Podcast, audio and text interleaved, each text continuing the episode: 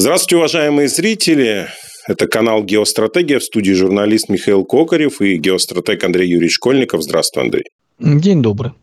Вопрос, касаемый нашего Закавказья, а именно Армении и Азербайджана. Не так давно у них был военный конфликт, который, опять же, остался временно замороженным. И в любом случае, по крайней мере, в Армении Пашинян – это человек, который не контролируется, скажем так, россиянами, да, то есть российской властью, российскими элитами. Он контролируется, как говорят, Соросом и Великобританией. Недавно Пашинян сказал, что а вот теперь Нагорный Карабах сам решает, каким образом ему там нужно с границами и с Азербайджаном разбираться. Что это вообще происходит? Кинула ли Армения Нагорный Карабах и какое будущее ждет как Армению, Нагорный Карабах, так и Азербайджан, ну, по твоему мнению? Ну да, давай пройдемся действительно по этому чудному региону. Благо, действительно, как новость какая-нибудь проходит, кто-нибудь что-нибудь сказал, какой-нибудь министр какую-нибудь э, ересь понес, это тут же по всем каналам, крики, вопли, ругань. Э, не дай бог вам еще пообщаться с представителями или Армении, или Азербайджана, особенно в рамках фольклорного, блин, представления о геополитике. Столько интересного узнаешь каждый раз. Смотришь и думаешь, господи, откуда вы такие гениальные-то вылезли? Мир по-другому раскрывается, вот просто реально по-другому. Такое ощущение, что он крутится вот вокруг э, данного региона, причем э, вот периодически возникает впечатление, что это одни и те же люди, только вот знак меняются. А поскольку обругивание идет, вот абсолютно по тем же самым канонам, чуть ну, кто, кто там был, кого там не было, кто чего откуда произошел. Вот разборки, ну, вроде бы надо как-то вот э, думаешь, ну ладно, на уровне бытового, подъездного там э, это можно понять. Так это же на уровне государства, дипломатии идет разговор, идет, собственно говоря, обсуждение всего этого. Что это было, к чему это было. И начинаешь, когда это все разбирать, смотреть, э, ну, во-первых, нужно сказать, что все стороны почему-то искренне считают, что Россия прям вот мечтает помочь именно им. Причем не просто мечтает, а это ее обязанность учесть их интересы, но последние 30 лет нас многому научили. По завершению холодной войны мы с удивлением узнали, что, оказывается, все те самые союзники, которые прям вот э, обещали, поддерживали и били себя в грудь, вот кто громче всех кричал, тот, собственно говоря, быстрее всех и предал. А разговоры о братских чувствах, благодарности почему должны работать только в одну сторону?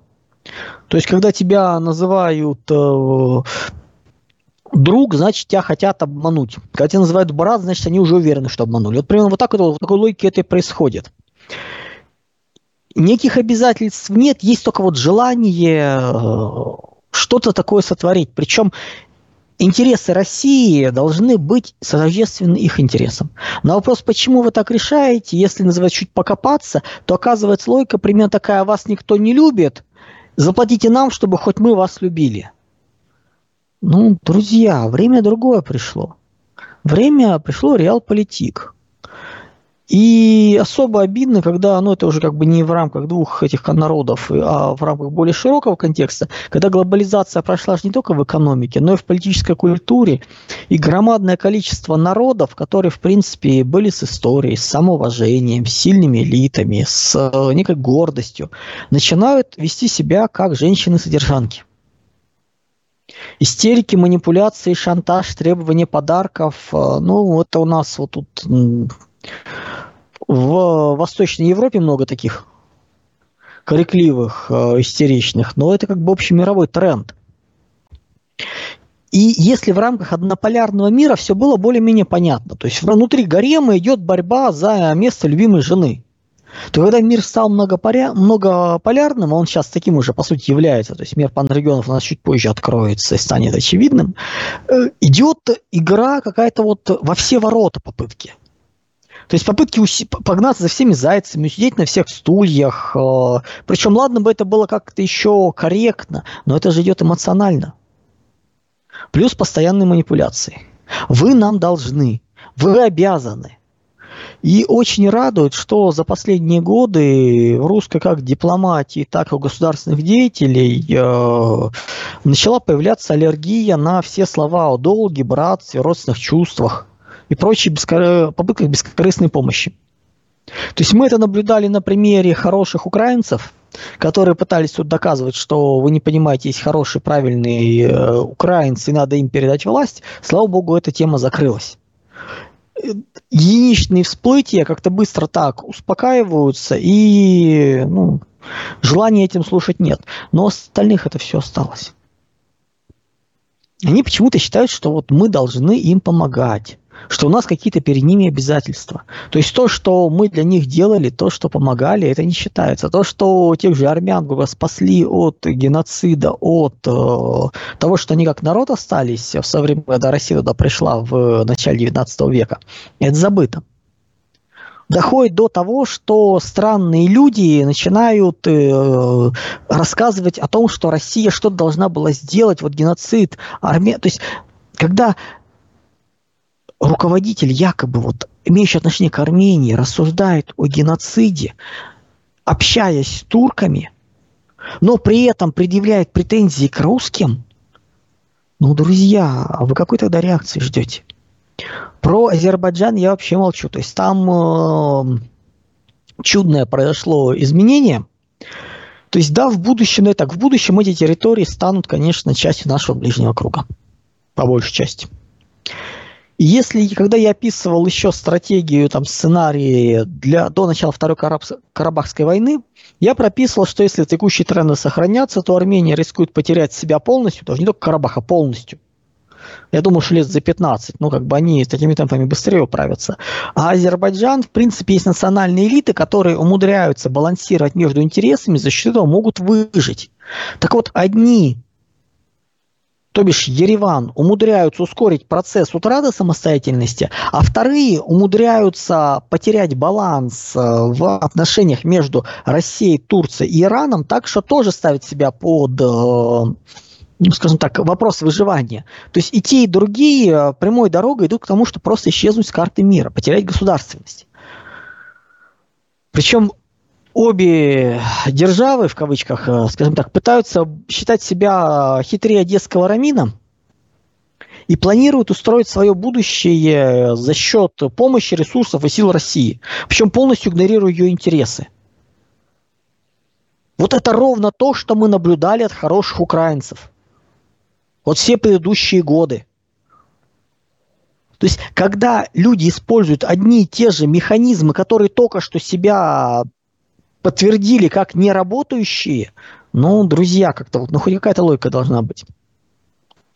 То есть речь идет о том, что и Армения, и Азербайджан в рамках... Причем тут вот называется чума новых ваших дома. Просто вот, вот, э, честно говоря, и те, и другие своими подходами геополитики уже утомили. Именно вот тем, что некой пошлой базарной логикой и замашками которые четко видны, то есть как бы за которыми откровенно виден эгоизм, отсутствие какого-либо уважения и желание обмануть, пытаются вести якобы свою игру. При этом обе они сейчас уже превратились в кукольные игрушки на руку одеваются, которые вот такие петрушки. И руки там одни и те же. То есть одни и те же элиты, англосаксы, турки, евреи, там, Израиль и прочее, они, то есть там европейцы, они, то есть это одни и те же руки, которые этими двумя игрушками играют. И цель у этой игры не для того, чтобы кто-то победил, не для того, чтобы наступил мир, а для того, чтобы наступил хаос и как можно сильнее, больнее ударить Россию причинить ей проблемы здесь сейчас, растянуть линию фронта противостояния, сорвать долгосрочные проекты выхода на юг. Не допустить союза с Ираном усиления, то есть вот разорвать. Разорвать, по сути, дальше полых... ну, взрыв Средней Азии, то есть вот это вот логики. И в долгосрочной перспективе препятствовать созданию трансконтинентальной магистрали север-юг. Это Россия, Иран, Индия, ну, соответственно, Россия, Иран, Индия, Африка, то есть вот разветвление вот такое вот, которое станет основой ну и, собственно говоря, Вот такая вот чудная картина. И внешние силы, ну, собственно говоря, закавказские провокаторы, так и у нас отдельные лоббисты очень активно пытаются подтолкнуть Москву к какому-либо принятию одной из сторон. То есть стать на позицию одной марионетки или второй марионетки, которые, по сути, отдали свою государственность. Ну или чтобы Россия ничего не делала. И тогда они, грубо говоря, поднимут хаос, и все замечательно.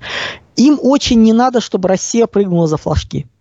Как это произошло в начале 22 года. Когда мы поломали игру. Выбрали между плохим и очень плохим. Мы выбрали очень плохое, но другое, которое дает возможность на возрождение. Сломав игру. Испортив ее. Вот тут произошло то же самое. Все может произойти то же самое, они этого боятся. Ну, поэтому национально ориентированная политика России должна идти в лозу по принципу «чума на оба ваших дома». А в перспективе полная зачистка и переформатирование региона. Поскольку, ну, если вы сами не способны, если вы сами поставили у себя во главе компрадоров, агентов влияния, которые не следуют национальным интересам, ну, ребят, ну о чем тогда говорим? Как я уже сказал, еще в начале, еще в 20, ну, как бы в начале по-моему, 19 -го года или в конце 18 я описывал как раз Закавказье, еще до Карабахской войны, как раз вот делал расклады о том, что перспектив-то, ну, надо меняться, надо голову думать. Не, только хуже стало. Ереван, э, ну, шанс на то, что Ереван перейдет к национально ориентированной политике насчет интереса армян защищать, правительство в Ереване, оно не очень большое. Они делают все, что можно. Плюс э, армянские диаспоры, значимая часть которых живет э, в Европе и США, они полностью следуют политике Запада. То есть, что, то есть они выступают, по сути, не свою политику ведут, не как евреи, которые начинают формировать политику тех же США по отношению к Израилю, а они, армяне следуют политике США и Запада в целом по отношению к Армении. То есть не борются за нее, а наоборот сдают. Есть чем дальше, тем меньше называется перспектив. Ну, а Азербайджан, э, ну, то есть как бы потеря субъективности. Азербайджан э, в логике головокружения от успехов э, просто не видит ни зазоров, ни последствий своих действий.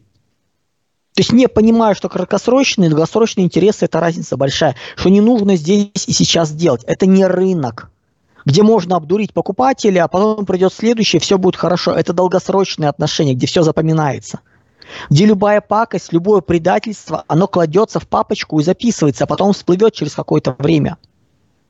И обе чудные республики делают ставку на антирусские силы. Внешние и западные. Ну, о чем речь идет?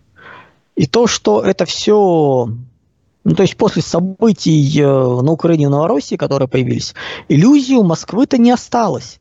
Плюс начался мир реал-политик который все более проникает. А тут такое чудо. Лучшая оптимальная стратегия для России – это затягивание времени. Ну, то есть не влезая, не предпринимая действия, просто тянуть, подвешивать, э, не спешить, соглашение о каком-нибудь перемирии, там, э, завершении, замедлении паузы – это вот наше все. У нас сейчас нет желания времени туда, и, да и возможности туда влезать именно в военном плане а потом придется. Мы должны рушить планы других, э, подвешивать какой-то попытки. Да, понятное дело, о мире надо говорить, пытаться его достичь, но эти ребята не пойдут, это вот, они уже ведут себя как марионетки, которые просто, их задача подраться. И вот их к этому подводят. Нужно ли их спасать э, ради их собственного, ну, против их собственного желания? Да, дайте, пусть дойдут до полной абсурдности своего поведения геополитического. Дурь каждого должна была быть видна.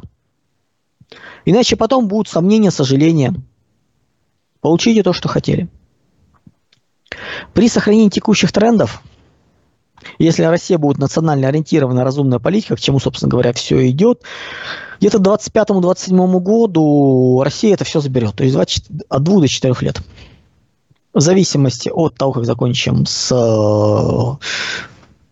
на Западе, вопрос по Средней Азии, то есть как бы там по взрыву и прочее, прочее. То есть тут... Э, а дальше возникает вопрос, что с этим делать? Россия не будет присоединять ничего к Армении. Ничего давайте Азербайджану. Россия заберет себе Карабах. Карабах будет республикой. Отдельный под протекторатом России. Почему? Объясню. Армения сама, Ереван сам от него отказался. А Баку оказался не способен к разумной национально ориентированной политике на примирение. Плюс э, откровенно русофобская политика периодически возникает. Не понимая, что эта игра может быть обоюдоострой. Слишком заигрались с англосаксами, Турцией, Израилем. Слишком э, начали много э, позволять себе по отношению к тому же Ирану. Забывая, как оно чего. Какую перспективу у нас в Средней Азии? Ну, понятно, что напрямую России в состав себя максимум, что Россия может э, присоединить к себе, это Южная Осетия. А вот дальше начинаем разговор. А дальше у нас получается интересная конфигурация, которая может быть, э, ну, во-первых, то, что национальные ориентиры, национальные республики обанкротились, это видно. Поэтому на этом месте может появиться некая конфедерация в составе Абхазии, Грузии, Карабаха, возможно, Армении, когда смена власти пойдет, и отдельных регион, районов Азербайджана. Плюс, возможно, отдельные районы, регионы Турции после ее распада, в случае ее распада. Причем отдельный регион, район Азербайджана. Если по остальным территориям более-менее понятно с Ираном, то вот Азербайджан надо будет делить. Причем надо будет. Нежелательно, надо будет. В перспективе, поверх всех сценариев, Азербайджан отрезается от экспортных потоков. Все эти разговоры про Зендизурский коридор, э, они не нужны России. Они могут быть на уровне подготовки построения, но это не может, то есть это может быть связанность Армении с Азербайджаном, но это не будет связанностью дальше туда, на Турцию и Европу. Доминирующее основное направление – это север-юг. Запад-восток не нужен, он будет рубиться. И Азербайджан – это зона совместного влияния России и Ирана – чем дольше он сопротивляется, тем дольше он занимается тем, чем сейчас занимается, тем больше шанс на то, что это будет идти по жесткому. Но так если это будет идти по чуть больше, чем жесткий, чуть меньше, чем жесткий вариант, то тогда Азербайджан э, это обернется территориальным потерями не только Карабах. С севера это лезгинские аварские земли, с юга э, Талыши. Это тоже уйдет. Плюс разрубается связанность э, с Западом. Ну и получается буфер между Россией и Ираном совместными интересами. Формально карты могут остаться по факту. А в 30-е годы будет еще веселее. 30-е годы – это ключевой проект для России. В Евразии это строительство трансконтинентальной магистрали сухопутной север-юг. Ну, там через море, в основном. Условно говоря, Россия, Иран, Индия, Россия, Иран, Африка. Ну, через арабские страны. Ну, плюс, соответственно, от России до Европу. То есть это вот сужение, уход от морского движения. И это в том числе будет и проход по сухи, по сухопутной территории. То есть территория Азербайджана, частично, да и Армении, будут выводиться из-под локального местного подчинения в общее Могли про это не допустить? Конечно, могли. Интересы России учитывать и чуть более пытаться друг на друга смотреть. А не пытаться выдавить по максимуму здесь и сейчас, не думая о последствиях. Вот точка невозврата для перехода к этому аттрактору, то бишь, ну, вплоть до утраты государственности, станет резкое обострение обстановки и постоянной провокации, после которых ни Москва, ни Тегеран не смогут игнорировать уже все, что происходит. Россия будет заходить туда для защиты миротворцев, Иран – братьев по вере, шиитов. Потому что усиление пантюркских, э, суннитских, э, да и произраильских э, интерес, ну, интересов влияния очень избыточно. С этим надо что будет делать.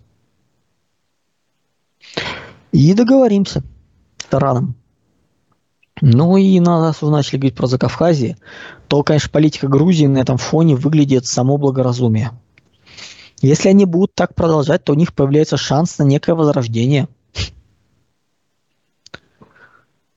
национальное. Правда, там еще Казахстан, который, Средняя Азия, который творит ровно обратное. Все больше и больше сейчас закапывает, чтобы войти в состав генерал-губернаторства территориями полторы государственности, когда Среднюю будут взрывать. Ну да, сами виноваты. Так что такое чудная у нас э, ситуация по Закавказью. Это чума на оба ваших дома. Андрей, я вот что хочу спросить. Сергей Переслегин говорит, что когда у нас там в стране два эксклава, возникает железная вероятность войны. Ну вот был Крым и был Калининград. Калининград, Крым, вот у нас появился военный конфликт. А если мы сейчас вот э, Крым эксклава убрали, да, потому что у нас сейчас есть сухопутная связь с, матери... Э, с полуостровом Крымом, то, допустим, с Калининградом еще нет. Но там, по крайней мере, э, есть нюансы. Если мы опять присоединим себе какой-нибудь эксклав, анклав э, в виде Нагорного Карабаха, не пробив туда сухопутный коридор, мы можем опять получить войну там со стороны Турции или со стороны Азербайджана или нет? Как ты считаешь? То есть будет ли конфликт в этой зоне между нами и другими? Я логику, я логику не слышал, но, знаешь, вот первое, что мне в голову приходит, а наличие двух островов удаленных, оно не является поводом для войн? Чем полуэксклав отличается от э, острова? Ну, скорее всего, речь идет о том, что а, между ну, анклавами, эксклавами имеются чужие территории. То есть вода-то она в основном-то не чужая. Если мы говорим про полуэксклавы, а и Крым, э, ну, с натяжкой все-таки, давай так, э, Крым полуэксклавом назвать это тяжело, особенно когда мост появился. То есть тут Калининград полуэксклав, хорошо, то есть это через море есть связь. Но чем они отличаются в случае перерубания подготовки от острова? Да ничем. Ну вот у нас есть Сахалин. Это что, является э, повод, большой остров? Это является поводом для войны? Да нет с кем, как оно чего. Игнорировать то, что, собственно говоря, есть сухопутные границы, вот тебе остров, вот он замечательно живет. Если к этому готовиться, в принципе, не вижу никакой логики. Плюс, если это действие имеется по времени, с текущим развитием технологий, с текущим изменением географии, установить нужную связанность э, проблем нет, если мы говорим про полуэксклавы. Если мы говорим про чисто виде эксклавы, то есть это ну, на ур- уровень Карабаха, например. Если мы говорим присоединять его и прочее, эм, то тогда тут хитрее момент. Тут по поводу войн нужно смотреть, давай так, то, что это фактор напряжения, да. Но важно учитывать, сохранится ли этот фактор напряжения во времени. Если система рушится, там и войн не надо, он перестанет быть полуэксклавом. Если этого не происходит, ну тогда будем смотреть. То есть вот, давай так, полуэксклавы четко нет. Современный уровень развития и технологий, и строительства, и морского развития, то есть он не подразумевает э, возможность, ну, сухопутная блокада – это ерунда она решается. Морская блокада это объявление войны, то есть тут как бы, ну, тут, это не является причиной, это является, ну, как бы это будет тогда э, его наличие не причиной, а сопутствующим фактом. Если про полный эксклав, э, это болезненная тема, но это было бы корректно, если бы ситуация была стабильна. Ситуация нестабильна, ситуация меняется. Не самый понятный момент, э, да, он подталкивает, именно эксклав полный, но не является основой для того, чтобы во что бы то ни стало. Хорошо. А как на, в принципе, то, что Россия может забрать Нагорный Карабах, а может отреагировать Турция? А, Азербайджан, понятно, он, он против, да, Армения, понятно, там может быть тоже быть против. Иран, с Ираном мы можем договориться, тем более сейчас нам нужна дорога до Ирана, да, то есть вот через вот эти все территории. А Турция, у нее достаточно серьезный флот, она серьезно может начать ковырять нас. Будет ли Турция к тому времени вопрос хороший? У них все очень хорошо идет к тому, чтобы исчезнуть и распасться. Им нужно выдержать до 27 года, и проблем будет много. Плюс э, не обязательно брать, грани... брать э, де-факто, ну, де юра. Можно взять де-факто. Территория вне. Вы не можете договориться, она внешняя. Все. По поводу того, что будет, может ли удар быть России по Азербайджану, ну, если будет нападение на миротворцев, да, и Иран подойдет, потому что очень серьезно сейчас раскачивают ситуацию в Азербайджане в антииранском, антишиитском э, направлении. Поэтому Иран тоже может войти. Турция может хотеть вот много чего, думать много чего. Она в Сирии тоже много чего хотела. Не думаю. Плюс у них ситуация очень тяжелая, ну, пройти будет непросто. Не думаю, что позиция и интересы Турции будут здесь значимы. Андрей Юрьевич, а как э, быть вообще с э, желанием, допустим, Великобритании, да, топтаться как раз в Закавказье. Будет ли э, у них продолжение большой игры именно у Великобритании, у Запада, скажем так, или Запад будет занят э, своими проблемами, конфликтом с Китаем, что им вообще вот эти наши Закавказье будет не, особо неинтересно? Это слишком дешевая по реализации задача и эффективная. Конечно, полезно. Ресурсы, которые тратятся на то, чтобы причинить проблемы России, Китаю, там, Ирану, Средней Азии или России и Ирану за Кавказе, они на порядки меньше, чем последствия для нас. Поэтому, конечно, они полезны. Они будут действовать, они будут ломать. Ну, только бизнес, ничего личного. Спасибо большое, Андрей Юрьевич. Спасибо зрителям, что смотрели. Обязательно подписывайтесь на телеграм-канал Геостратег. Ссылочка в описании. А, ну и те, кто хочет приобрести книги, они еще есть. А, значит, на Авроре есть только с подписью, а у издателей можно купить без подписи. Ссылочки тоже в описании. Так что обязательно в описание заглядывайте, покупайте, приобретайте. С нами был Андрей Юрьевич Школьников. До скорых встреч. Всего доброго, друзья.